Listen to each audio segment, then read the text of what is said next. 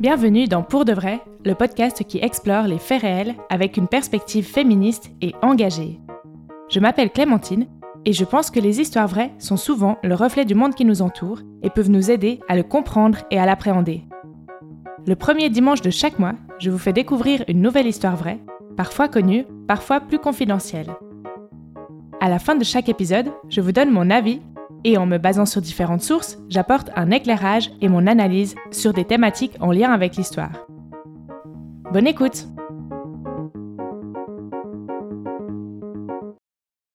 Pour ce nouvel épisode de Pour de vrai, j'ai choisi de vous parler de la vie de Thérèse Imbert et de son procès pour escroquerie.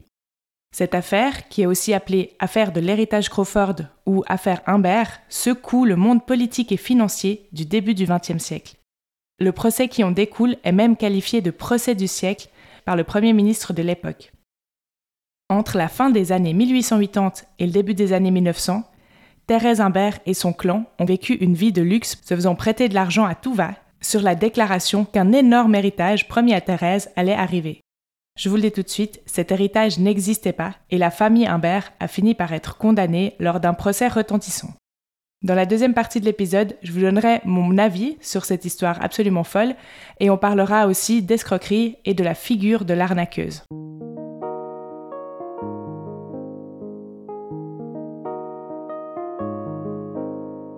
L'histoire se déroule sous la Troisième République en France c'est une époque assez bouillonnante qui voit les premières voitures apparaître à Paris, la naissance du cinéma, la construction de la Tour Eiffel, du métropolitain. Il y a une sensation un peu que tout est possible. Et la Troisième République, elle a aussi été marquée par l'affaire Dreyfus qui a vraiment secoué le monde politique et par toute une série de réformes sociales auxquelles la société aspirait. Avant de vous parler de Thérèse et de son escroquerie, je trouve qu'il est important de parler de son ascendance, pour comprendre dans quel contexte elle grandit et surtout pour comprendre les liens entre les deux familles qui vont être impliquées dans cette affaire, les Dorignac et les Humbert. Donc les Humbert et les Dorignac sont deux familles qui vivent dans la région de Toulouse et elles sont liées par le mariage de deux demi-sœurs. Je vais essayer de vous le rendre compréhensible, mais je trouve que les histoires de famille, c'est toujours un peu compliqué. Alors, en fait, il y a un fermier qui s'appelle le père du Luc, qui a eu deux filles avec deux femmes différentes. Donc, elles sont demi-sœurs. Il y en a une qui s'appelle Marie-Émile et l'autre Lucie Rosa ou Rose Lucie. J'ai trouvé les deux noms. Et donc, d'un côté, on a Guillaume Auguste d'Aurignac, se marie avec Rose Lucie, qui a 25 ans de moins que lui. Et ensemble, ils vont avoir plusieurs enfants. J'ai trouvé plusieurs nombres d'enfants, 7 ou 5, mais Thérèse est l'aînée. Et de l'autre côté, on a Gustave Imbert, qui épouse Marie-Émile, donc la demi-sœur de Rose-Lucie. Et c'est par ces deux mariages que les deux familles sont liées. Maintenant, j'en arrive à la famille de Thérèse, donc les Dorignac. Thérèse d'Aurignac, elle est née en 1855. Elle est l'aînée de un nombre indéfini d'enfants qui, si vous avez suivi, sont tous les neveux et nièces de Gustave Imbert. Dans l'histoire qui nous intéresse, donc, on parlera que des deux frères de Thérèse, Émile et Romain, et de sa sœur Maria d'Aurignac. La famille fait partie de la petite bourgeoisie provençale et Thérèse grandit dans la région de Toulouse. Elle passe une partie de son enfance dans le village d'Aussonne où elle est née. Son père, Guillaume Auguste d'Aurignac, il est décrit comme un nécromancien, un rebouteux. On dit aussi qu'il a géré une sorte d'agence matrimoniale pendant une période, mais c'est un peu flou et on ne sait pas très bien comment il gagne sa vie. Mais un jour, il perçoit un petit héritage et il achète une ferme. Il invente un supposé héritage à venir pour obtenir un prêt et trouver l'argent qui lui manque pour acheter sa ferme. Et par la suite, comme la ferme ressemble vaguement à un château, il change de nom et se fait appeler le comte d'Aurignac et il appelle sa ferme le Castel. Donc on voit déjà là un désir de grandeur. Plus tard, Rose Lucie, la mère, va hypothéquer la ferme pour acheter une boutique de lingerie à Toulouse. Donc toute la famille emménage à Toulouse et les affaires semblent plutôt florissantes. Mais elle meurt en 1871. À ce moment-là, Thérèse a 16 ans. Elle se retrouve toute seule avec son père et euh, sa ribambelle de frères et sœurs. Et l'argent vient à manquer dans la famille. Donc le père échafaude son projet pour gagner de l'argent. Ça marche pas très bien, mais il use d'un stratagème pour faire patienter ses créanciers. Il parle d'un héritage, d'un oncle d'Amérique, on sait pas trop, une fortune colossale en tout cas, et il exhibe un vieux bahut qui contiendrait des documents qui attestent de l'existence de la fortune et il explique qu'il peut pas jouir de l'argent immédiatement parce que la justice est particulièrement lente. Généralement, cette histoire suffit à faire patienter les fournisseurs pressés jusqu'à ce qu'ils trouvent de quoi les rembourser. Et c'est cette histoire qui donnera à Thérèse Imbert la trame de l'escroquerie du siècle. Et Thérèse, on n'a pas vraiment d'infos sur son enfance, sur son, caractère, puisque toutes les infos qu'on a, elles datent de l'époque du procès. Elle est décrite comme une femme sans culture et sans esprit. On la qualifie de petite voisine de campagne des Humbert, qui avait pour seul dot un zézément puéril et volubile. Alors le fait qu'elle zézait, ça semble assez sûr parce qu'on retrouve ça vraiment dans tous les journaux de l'époque. Et d'ailleurs, lors des procès, la presse ne se privera pas de se gosser de ce défaut de prononciation, plus tard, dans les journaux après sa chute, on dira aussi qu'elle est vulgaire. Dans un article qui date de 1936, donc plus de 30 ans après la fin de l'affaire, on a cette description de Thérèse. Sa séduction ne vient pas de sa beauté, car Thérèse est laide. Le nez est fantaisiste et cassé, les yeux ronds, le menton carré, assez dur, mais de cet ensemble se dégage, on ne sait comment, une sorte de charme. Au-delà des critiques et de l'aspect physique, Thérèse semble avoir une imagination féconde et un talent pour la mise en scène. Elle voit les choses en grand, comme son père, et on dit que sa devise était Je veux, j'aurai. On raconte qu'elle aimait élaborer des spectacles et tramer des intrigues, transformer la réalité. L'anecdote qu'on retrouve le plus souvent, c'est celle des bijoux. Donc Thérèse avait persuadé ses amis de mettre en commun leurs bijoux quand elles avaient un rendez-vous avec un garçon ou qu'elles sortaient, elles portaient toujours des bijoux différents et comme ça elles avaient l'air plus riches qu'elles ne l'étaient vraiment. Une autre fois, Thérèse, elle aurait invité des gens à l'avoir joué au piano, mais le moment venu, elle a déclaré qu'elle était trop timide pour jouer en public et elle s'est retirée dans la pièce d'à côté où c'est un ami musicien qui a interprété un morceau à sa place. Puis elle serait revenue dans la pièce pour recevoir les félicitations et saluer le public. Il est impossible de savoir si ces anecdotes sont véridiques ou si c'est des constructions qui viennent alimenter le mythe de la grande Thérèse a posteriori, mais en tout cas on peut voir qu'elle témoigne du goût de Thérèse pour la mystification et les faux semblants.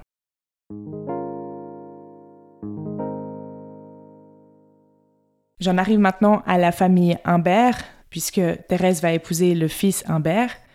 Donc il y a Gustave Humbert, le chef de famille, qui a une personnalité de premier plan, la famille Humbert au départ n'est pas plus riche que la famille d'Aurignac, et Gustave Humbert n'a pas fait un beau mariage puisqu'il a épousé la demi-sœur de la femme de Guillaume d'Aurignac, et ils ont eu deux enfants, Frédéric et Alice. Gustave Humbert, s'il n'est pas fortuné, s'est fait un nom respecté. Il est professeur de droit romain à Toulouse, député républicain de Haute-Garonne, et il deviendra sénateur inamovible en 1875. Donc il est ambitieux et il rêve d'un beau mariage pour son fils qui apporterait si possible la richesse qui manque à sa prestigieuse carrière. Son fils, Frédéric Imbert, est lui aussi promis à un bel avenir, mais il a quelques errances dans sa jeunesse. Il envisage de devenir peintre, il s'essaye à la poésie, et puis finalement il fait son droit comme son père. On écrit qu'il est un peu rêveur, mais il est si distingué. Il est deux ans plus jeune que Thérèse, et sans qu'on sache grand-chose de leur rencontre, Thérèse et Frédéric se marient en 1878. Évidemment, c'est pas du tout le mariage dont rêve le père.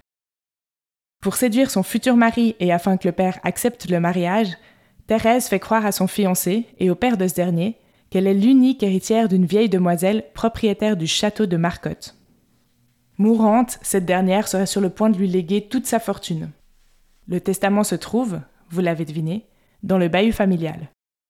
Le jeune avocat et son père Lacroix, ils échangent même des lettres sur les procédures juridiques auxquelles ils vont devoir recourir en vue de la succession. Mais une fois le mariage célébré, ils doivent se rendre à l'évidence. La vieille et riche demoiselle de Marcotte n'existe pas, et l'argent que Thérèse avait fait miroiter est tout aussi imaginaire. Alors aujourd'hui, on se dit qu'ils auraient pu vérifier, mais à l'époque, c'est pas comme maintenant, on peut pas googliser les gens, les lieux, etc. Et puis, on peut aussi imaginer que le père, Gustave Imbert, malgré sa position, il a fait preuve de naïveté, mais probablement surtout d'une forme d'avidité. L'argent de ce mariage, ça aurait été une façon de prendre une revanche sur l'existence sociale. Et d'ailleurs, par la suite, il va même participer et sciemment aider Thérèse à rendre crédibles ses histoires d'héritage. On peut facilement imaginer que, honteux de s'être laissé berner, mais conscient du talent de Thérèse pour la mystification, il plonge dans ses mensonges. Pareil pour le fils, Frédéric Imbert, une fois son rêve de richesse écroulé, il devient très vite complice de Thérèse. Il devient son associé, son technicien même, et il va mettre toutes ses connaissances en droit et en procédure judiciaire au service de ses mensonges. Là, c'est aussi intéressant de préciser qu'un des frères de Thérèse, Émile, va épouser Lucie, qui est la fille de Gustave et la sœur de Frédéric Imbert. Donc les deux frères et sœurs ont marié les deux frères et sœurs. On peut dire que les familles sont ainsi étroitement liées. Une fois mariés, Frédéric et Thérèse quittent la région de Toulouse pour Paris. Ils emménagent d'abord dans un modeste appartement dans le 5e arrondissement et ils y restent deux ans. Dès leur installation à Paris, en 1879, Thérèse commence à évoquer un héritage de plusieurs millions qui tarde à arriver. Elle parle d'abord d'un héritage d'une vieille tante qui serait bloquée au Portugal, elle élabore une histoire compliquée, puis rapidement, elle reprend à son compte la fable familiale mise au point par son père. Donc elle s'invente un oncle d'Amérique, un dénommé Henry Robert Crawford, Henry Robert Crawford, évidemment immensément riche et dont elle est l'unique héritière. Elle lui aurait légué la somme colossale de 100 millions de francs, et elle raconte qu'il a fait d'elle son héritière après que, alors qu'il a été victime d'une crise cardiaque dans un train, elle lui aurait sauvé la vie. Et finalement, peu après, il serait quand même mort d'une crise cardiaque. Il y a une autre version aussi qui circule qui veut que Thérèse Imbert soit en fait la fille adultérine du vieil américain.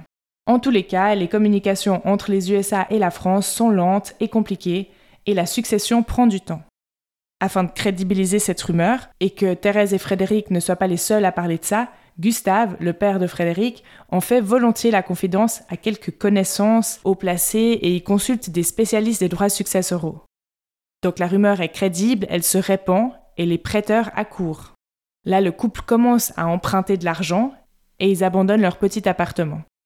En plus, comme Frédéric, c'est le fils d'un homme politique important et que les gens, ils ont très envie de croire que Thérèse et Frédéric vont hériter de 100 millions, je rappelle que c'est une somme énorme, encore plus pour l'époque, on leur prête de l'argent, beaucoup beaucoup d'argent, et personne ne met en cause l'existence de cet héritage. Le couple fait l'acquisition d'un hôtel particulier, rue Forturie, toujours en bénéficiant de la caution morale de Gustave Imbert, D'ailleurs, on l'a vu, ces années-là, sa carrière, elle avance bien. Donc, en 1882, il devient ministre de la Justice pendant quelques mois, et ensuite président de la Cour des comptes. C'est un organisme qui surveille et contrôle les comptes publics. Donc, on se dit qu'on peut forcément faire confiance au fils de la personne qui surveille les comptes publics. Il semble même que Gustave Imbert se soit lui-même plaint publiquement des frais successoraux que Thérèse et Frédéric doivent verser pour toucher l'héritage. Aussi, le couple Imbert prétend comme Thérèse au moment du mariage avec Frédéric, à l'existence d'un faux château, celui de Marcotte. Donc ils vont hypothéquer ce château imaginaire pour acheter un autre domaine. Avec l'argent de l'hypothèque du faux château de Marcotte, le jeune couple achète un vrai château. Il s'agit du château de Vivezeau, près de Melun. Fun fact que je voulais quand même relever, c'est que ce château, qui a depuis changé maintes fois de propriétaire, vous l'avez peut-être déjà vu, c'est celui dans lequel étaient hébergés les candidats et candidates de la Star Academy au début des années 2000. Je trouve très amusant d'imaginer que Thérèse Imbert, Nolwenn et Jennifer ont vécu au même endroit. Quelques années plus tard, Thérèse et Frédéric quittent leur hôtel particulier pour un autre, plus luxueux, situé avenue de la Grande Armée.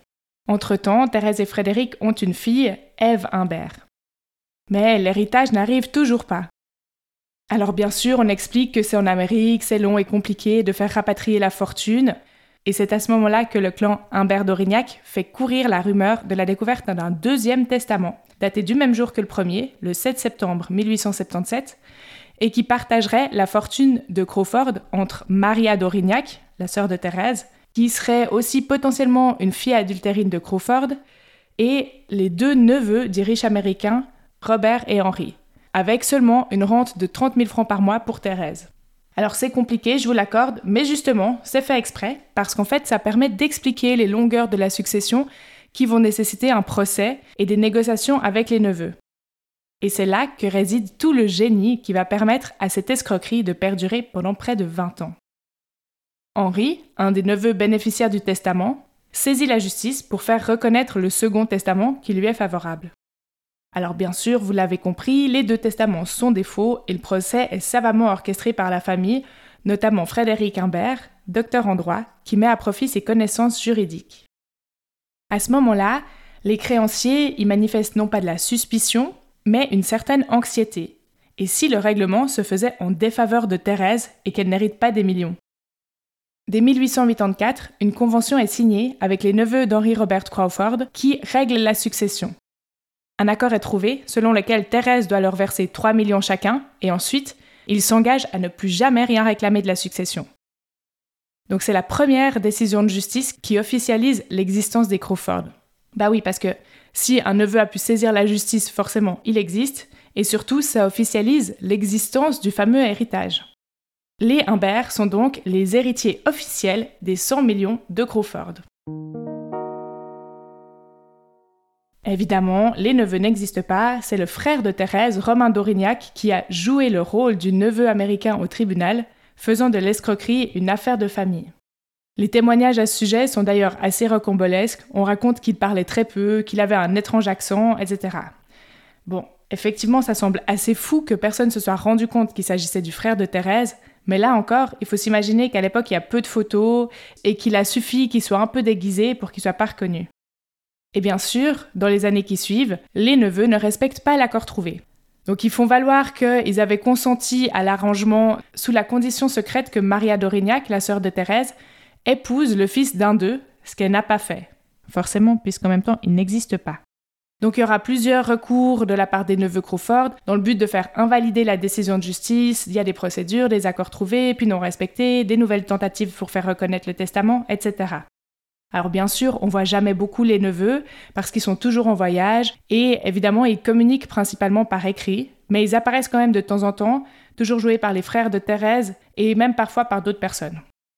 Ces nouvelles procédures de justice se terminent toujours à la faveur des Humbert. Ça, c'est grâce à l'ingéniosité de Frédéric Humbert qui trouve toujours dans la documentation juridique, dans les lois, des petites failles pour s'y engouffrer. Mais surtout, et c'est bien le but, ces procédures judiciaires prennent beaucoup de temps, notamment parce que les neveux sont officiellement domiciliés en Amérique. Pendant toutes ces années, le couple Humbert d'Aurignac fait sa petite vie et il bénéficie d'une petite notoriété, notamment parce que Frédéric a été élu député de Seine-et-Marne en 1885. Donc ils reçoivent beaucoup, ils sont invités partout et ils sont régulièrement cités dans la rubrique mondaine des journaux. Thérèse y est toujours décrite comme très bien habillée, portant des toilettes éclatantes et surtout des chapeaux imposants, très à la mode à l'époque, qui deviennent un peu sa marque de fabrique. Le couple fréquente les galas, les chants de course, les réceptions diplomatiques et ils invitent aussi chez eux, dans leur hôtel particulier, à des dîners très luxueux, des personnalités, des ministres, des membres de la chancellerie, etc. Avec ces réceptions et ce beau monde à leur table, et surtout cette richesse exhibée, parce que les Humbert d'Aurignac font les choses en grand, ils deviennent des personnages en vue. Mais parfois, comme l'argent se fait quand même attendre depuis plusieurs années, les prêteurs se méfient et se font un peu pressants. Donc Thérèse, elle va imaginer plein de stratagèmes ingénieux pour les rassurer. Par exemple, quand un banquier se montre suspicieux sur l'héritage et qu'il insiste auprès de Thérèse pour rencontrer au moins une fois un des neveux Crawford, elle finit par accepter. Elle invite le banquier au château des Vives où est censé se trouver le neveu Crawford, mais quand le banquier arrive, Crawford vient de repartir pour Paris, rappelé par un télégramme. Et il est logé dans la chambre que vient de quitter le neveu. Alors Thérèse, elle dit que c'est une erreur et elle s'en excuse, mais le banquier, dans un coin de la chambre, découvre une feuille froissée, et en fait il s'agit du télégramme adressé à Crawford et qu'il rappelle à Paris. Donc après ça, il est convaincu qu'il existe, et il en témoignera même par la suite, sans finalement l'avoir jamais vu. Thérèse et Frédéric ont aussi un coffre-fort placé dans un bureau de leur hôtel de l'avenue de la Grande Armée qui contiendrait entre autres le testament, mais aussi des bons aux porteurs, des titres et différents livres de comptes qui attestent de leur fortune. Et de temps à autre, ils laissent des invités voir le coffre ou même ils mettent en scène le fait que certaines personnes le voient ouvert. Parfois, quand un créancier venu parler avec Thérèse dans le bureau se fait trop insistant, Thérèse, elle ouvre le coffre-fort d'un geste théâtral et le créancier voit des liasses de papier scellées de cire rouge et ensuite il va témoigner de l'existence du coffre et de son contenu, sans évidemment avoir jamais pu lire les papiers qui s'y trouvent. Tout ça renforce le mythe. Ça dure pendant des années. En 1894, le père de Frédéric, Gustave Humbert, décède, et parallèlement à ça, la fortune, c'est-à-dire les dettes des Humbert, croissent de jour en jour. Leur mode de vie ne cesse d'enfler, ils ont des employés de maison, un palefrenier, un cocher, un maître d'hôtel, des femmes de chambre. On parle aussi de notes de 130 000 francs par an chez le couturier et le bottier, et bien sûr, il y a toutes les dépenses liées aux réceptions fastueuses. Mais l'héritage n'arrive toujours pas. Thérèse, en plus de toute la mise en scène du coffre et des jugements, elle a mis en place une forme de système pyramidal, c'est-à-dire que quand les créanciers se montrent trop pressants d'être remboursés, elle emprunte à de nouvelles personnes pour rembourser les précédentes et ainsi de suite.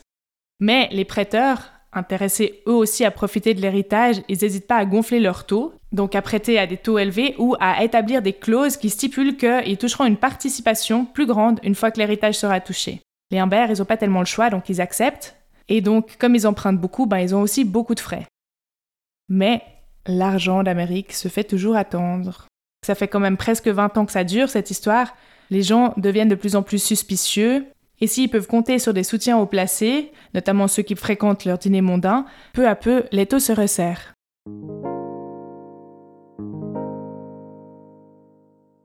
Monsieur Kataoui, un banquier, est la bête noire de Thérèse Imbert. Il lui a, comme bien d'autres, prêté beaucoup d'argent, mais il finit par ne plus avoir la moindre confiance dans la succession Crawford, il exige le remboursement des prêts consentis. Thérèse Imbert, par l'intermédiaire de sa sœur Maria Dorignac, dépose une plainte contre M. Kataoui pour usure. Donc l'usure, c'est le fait de faire des prêts avec des taux d'intérêt plus hauts que les taux légaux.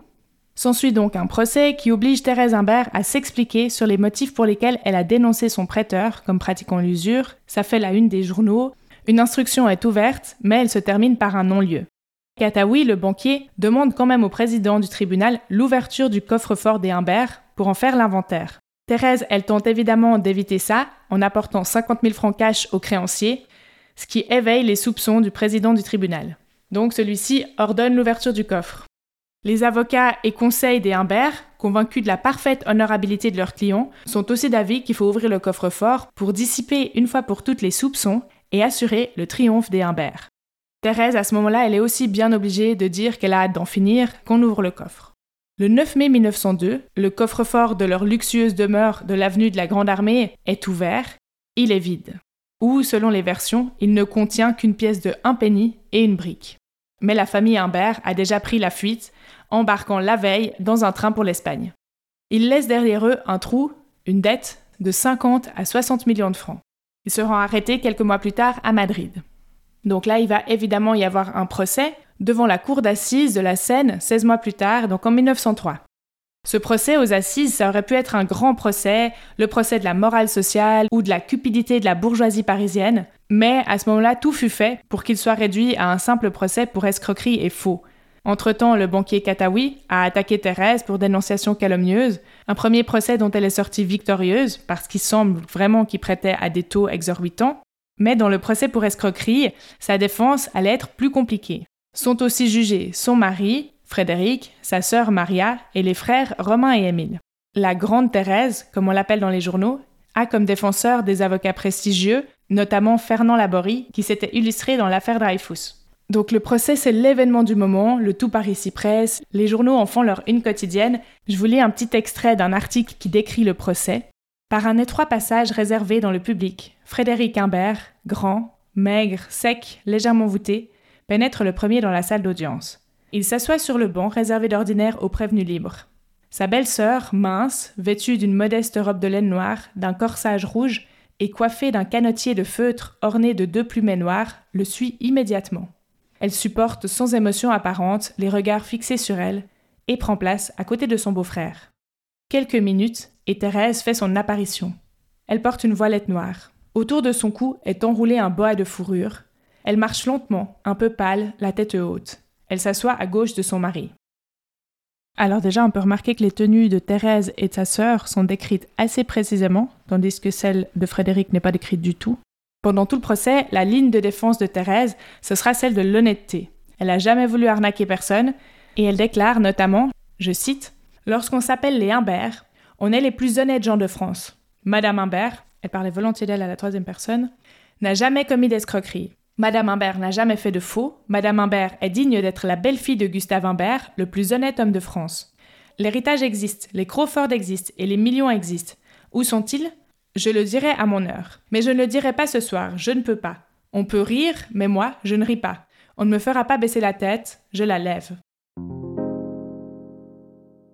Tout au long de son procès, elle n'avouera jamais l'invention de l'héritage Crawford et soutient qu'elle remboursera tout le monde une fois l'argent arrivé. Frédéric, pour sa défense, il avait préparé une comparaison pour se dédouaner, pour expliquer qu'il s'est retrouvé dans cette affaire un peu par hasard. Donc il dit Quand on voit nager un chat, on n'en conclut pas que c'est un animal aquatique. Et nage parce qu'on l'a mis à l'eau malgré lui. C'est tout mon rôle dans cette affaire. Mais le président du tribunal va quand même relever sa participation à toutes les procédures, la création de faux. Les témoins se succèdent à la barre de ce long procès, c'est un cortège de grands industriels et de banquiers qui viennent témoigner contre Thérèse alors qu'ils lui avaient fait confiance, probablement attirés par l'appât du gain. Finalement, Thérèse elle va être condamnée à 50 travaux forcés, tout comme son mari Frédéric, et ses deux frères, qui s'étaient fait passer pour les neveux Crawford, sont condamnés à 2 et 3 ans de prison. Ces peines sont jugées assez clémentes, eu égard des sommes en jeu. Aucun des avocats des Humbert n'exerça plus après ce procès, et surtout, aucune tentative ne fut faite pour regarder de plus près les ramifications et la corruption qui avaient brièvement été mises à jour par l'affaire. Après 1908, donc après sa peine et les travaux forcés, on ne trouve plus aucune information sur la vie de Thérèse. Des rumeurs, qui tiennent plus d'une certaine légende, évoquent une possible émigration des Humbert vers les États-Unis, mais en fait, Thérèse disparaît complètement, un peu comme si elle avait jamais existé, comme l'héritage des Crawford. Personne ne sait ce qu'elle a fait, où elle a vécu, sous quel nom, et même pas quand et de quoi elle mourut. Dans la culture populaire, on trouve quelques références à cette histoire. Par exemple, seulement quelques années après les faits, Maurice Leblanc, dont son premier recueil mettant en scène les aventures d'Arsène Lupin est paru en 1907, écrit la nouvelle Le coffre-fort de Madame Imbert, qui est évidemment inspirée par l'affaire. Et aussi régulièrement, l'affaire ressurgit dans les médias. En 1930, au moment de la mort de Romain d'Aurignac, le magazine Détective consacre une double page à l'affaire sous le titre 20 ans d'illusionnisme. Et outre un résumé de l'histoire, on peut y lire qu'il a fini sa vie dans la misère et été arrêté pour le vol d'une paire de chaussures. L'affaire Imbert, aussi folle qu'elle soit, reste considérée comme un fait divers, une simple affaire d'escroquerie. Donc elle n'est pas racontée dans les livres d'histoire, parce que ceux finalement qui avaient le plus à souffrir de l'affaire avaient tout intérêt à garder le silence sur leur humiliation. Et bien sûr, ce sont eux qui publient des mémoires personnelles ou qui ont une influence peut-être sur ce qui est écrit dans les livres d'histoire. Dans le livre La Grande Thérèse ou L'escroquerie du siècle, paru en 2003, l'autrice Hilary Sperling écrit dans l'épilogue De l'aveu général, il n'était pas dans l'intérêt de l'État d'attirer l'intention sur les Humbert à une époque où la France ne s'était toujours pas remise du scandale de l'affaire Dreyfus. Les contemporains admettaient volontiers que si l'affaire Dreyfus avait mis à plat la droite et l'armée, l'affaire Humbert semblait capable de faire de même pour la gauche et son administration publique. On peut encore citer qu'en 1983, Marcel Bluval réalise un téléfilm avec Simone Signoret dans le rôle de Thérèse Humbert, et à la sortie du téléfilm, le réalisateur déclare C'est l'histoire d'un gang familial très uni dans le mensonge qui a dérobé des millions sans faire couler une goutte de sang à des gens encore moins bien qu'eux. Et je trouve cette formule assez jolie et plutôt juste.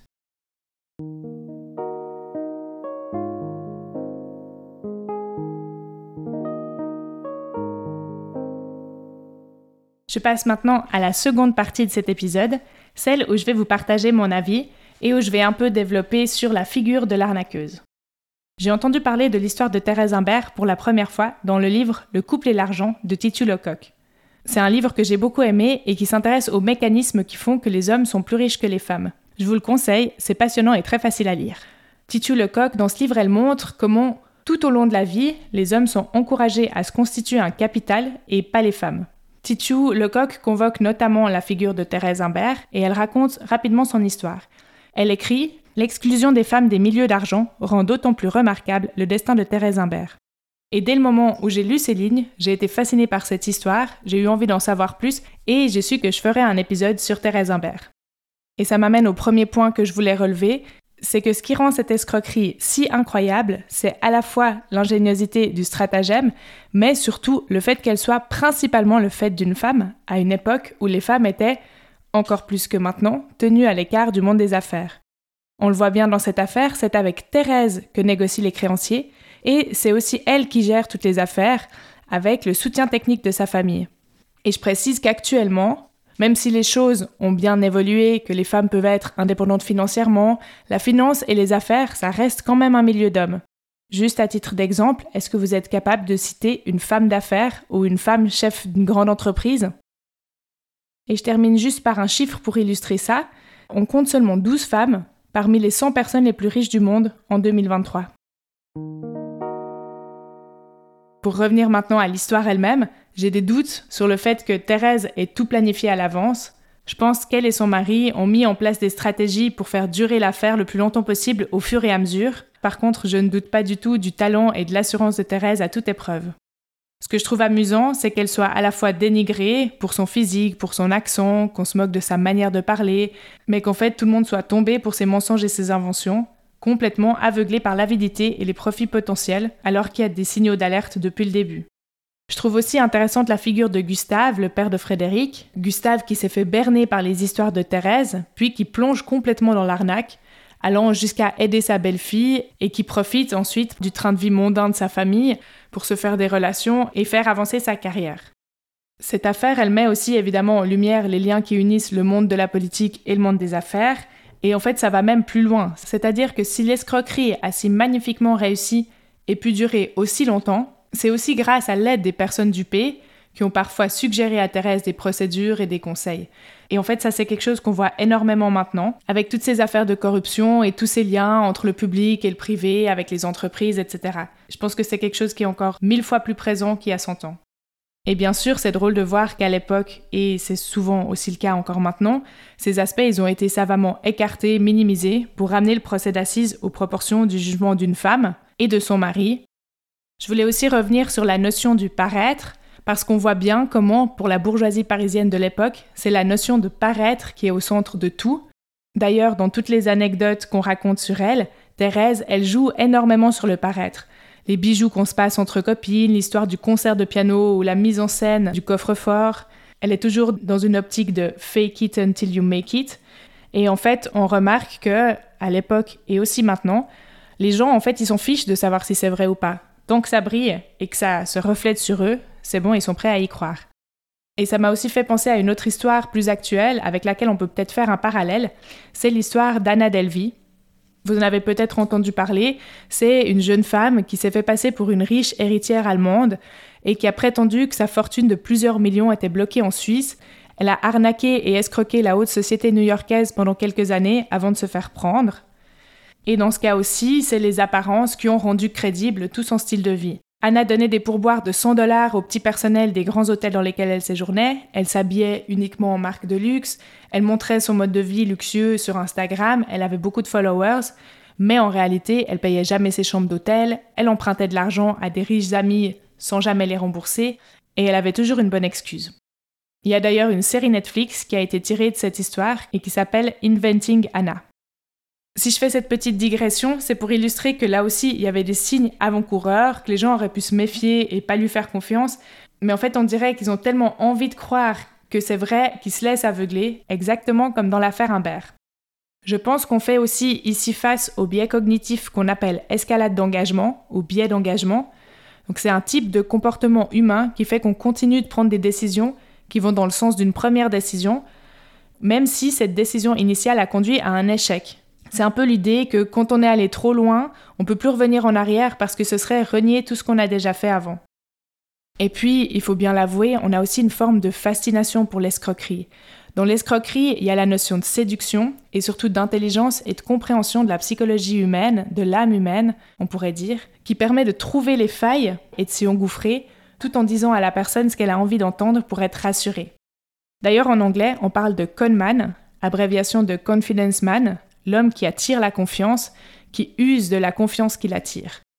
J'ai fait une recherche rapide sur Google et j'ai trouvé que l'expression conwoman était aussi utilisée, mais par contre, il est intéressant de remarquer que le mot escroc n'a pas de féminin.